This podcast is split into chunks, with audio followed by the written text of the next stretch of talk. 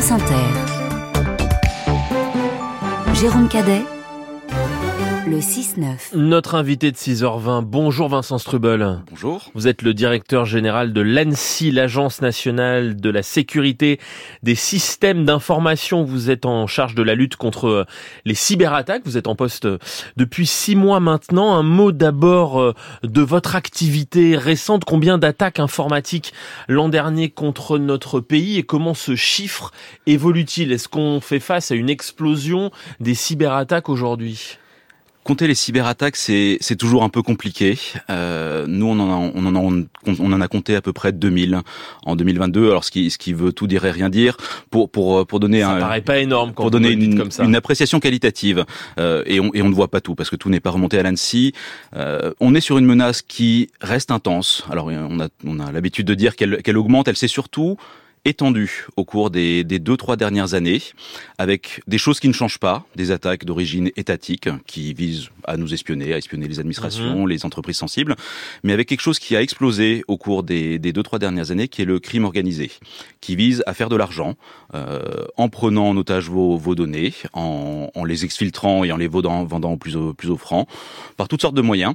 Et ce, cette menace-là, on l'a vu s'étendre de cibles bien identifiées à une logique plutôt de pêche au chalut, euh, dans laquelle les attaquants finalement ne ciblent personne en particulier et tout le monde en général, et attrapent les PME, les établissements de santé, les collectivités territoriales, qui sont aujourd'hui les principales victimes de ce type de menaces, avec des effets qui sont euh, qui sont très visibles et avec des conséquences inacceptables. On entend souvent parler d'attaques au rançongiciel, peut-être y faites-vous référence dans vos propos à l'instant. De quoi s'agit-il précisément? Alors les, les rançongiciels ça fait partie, et c'est peut-être la, technique d'attaque principale de ces groupes de, de crimes organisés, ça consiste à verrouiller totalement l'informatique d'une de la cible, d'une collectivité, d'un hôpital, et demander une rançon.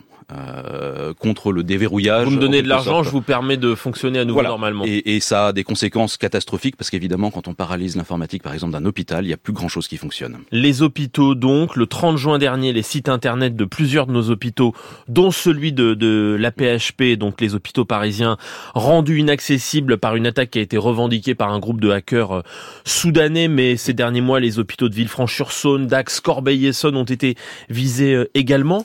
Pourquoi les hôpitaux? Parce qu'ils sont particulièrement vulnérables?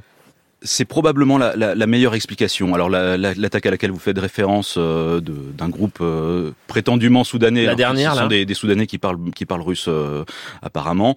Euh, on est sur des attaques sans, sans grandes conséquences, c'est un, c'est une simple perturbation de l'accès au site web. Mais ce qu'on a observé, les autres exemples que vous mentionnez, euh, ce sont des attaques par rançongiciel. Il y en a eu par exemple à Corbeil, à Versailles. oui, dans les autres attaques, les ordinateurs fonctionnent plus, voilà, on passe au papier. Il n'y a plus rien qui fonctionne. C'est un, un impact catastrophique potentiellement sur un hôpital. Euh, pourquoi, pourquoi cibler les hôpitaux? Probablement qu'ils ne sont pas ciblés en fait, qu'ils sont simplement attaqués par opportunité parce qu'ils sont ils sont vulnérables parce que l'informatique d'un hôpital c'est très compliqué, c'est compliqué à sécuriser, c'est compliqué à maintenir dans le temps. Euh, et alors nous, on les accompagne évidemment.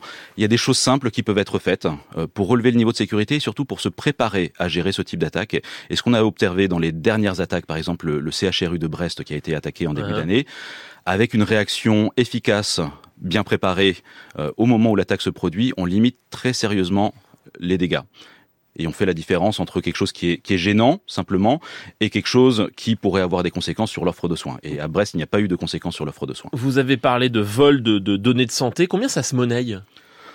Ça se monnaie potentiellement très cher. Alors je, je, je, ne, je ne suis pas les, les, le, le cours de la donnée de santé, mais ça peut être entre... des, des, centaines de milliers d'euros, euh, voire des millions d'euros. Ça dépend du, du type de données. Ça c'est pour un paquet. Euh, voilà. Mais pour une personne, vous savez à peu près. Euh... Pour, pour, une personne, je suis pas sûr que J'ai ça lu entre encore. 5 et 700 euros, ouais, mais je sais pas si sans doute quelque chose comme ça. Qui achète ces données et pourquoi qui ça peut intéresser? Ça peut intéresser plein de gens, euh, des gens qui veulent euh, utiliser des données personnelles pour mener d'autres cyberattaques, pour mener des arnaques simplement, euh, de la fraude en ligne, des choses comme ça. Ça peut intéresser euh, des gens qui veulent faire de la recherche dans le domaine médical, parce que les données c'est un, c'est le nerf de la guerre uh -huh. dans, dans ce domaine. Voilà, c'est en tout cas ces données-là trouvent toujours euh, acheteurs et donc ça fait ça fait un, un, un, business sans doute florissant pour les pour les le crime organisé qui qui, mènent ce type d'attaque. Alors, les attaques contre les hôpitaux ont des conséquences spectaculaires. On en parle beaucoup, euh, évidemment, mais votre bilan 2022, euh, Vincent Strubel, montre que la plupart des cyberattaques touchent en fait les TPE et les, les PME, les très petites, petites et moyennes entreprises. 40% des attaques?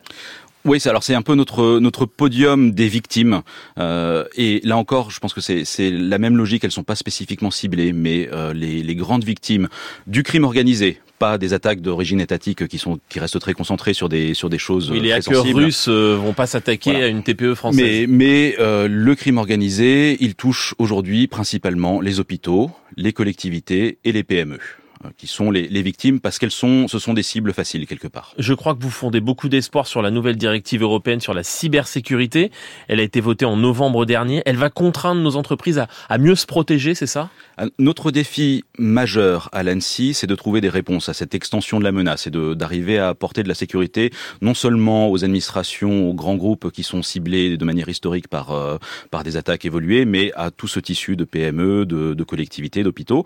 Euh, et pour faire ça, avoir les réponses ou convaincre vos interlocuteurs, les entreprises par exemple, de les utiliser Je dirais un peu, un peu les deux. Alors se, se protéger contre ce type d'attaque, euh, contre le tout venant, si j'ose dire, c'est pas forcément très compliqué. C'est des bonnes pratiques de base.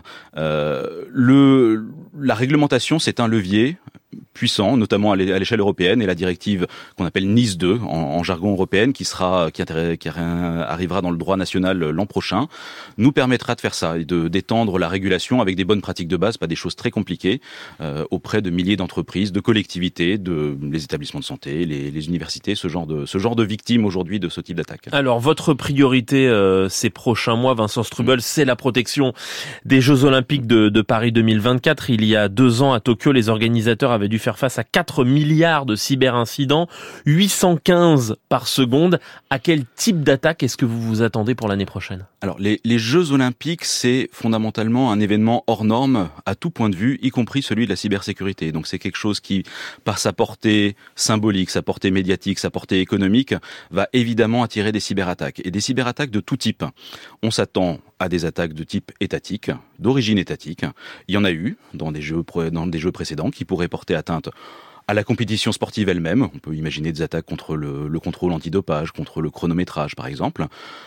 Porter atteinte aussi à la symbolique de l'événement. On pourrait tout à fait imaginer, et ça s'est produit à Pyeongchang il y a quelques années, euh, une tentative de perturber la cérémonie d'ouverture. Et ça, ça peut être d'origine étatique, ou ça peut être On peut faire activiste. tomber une cérémonie d'ouverture depuis euh, l'étranger. Tomber ou perturber d'une manière, d'une manière générale, en bloquant les transports, en bloquant la billetterie, en bloquant toutes sortes de choses.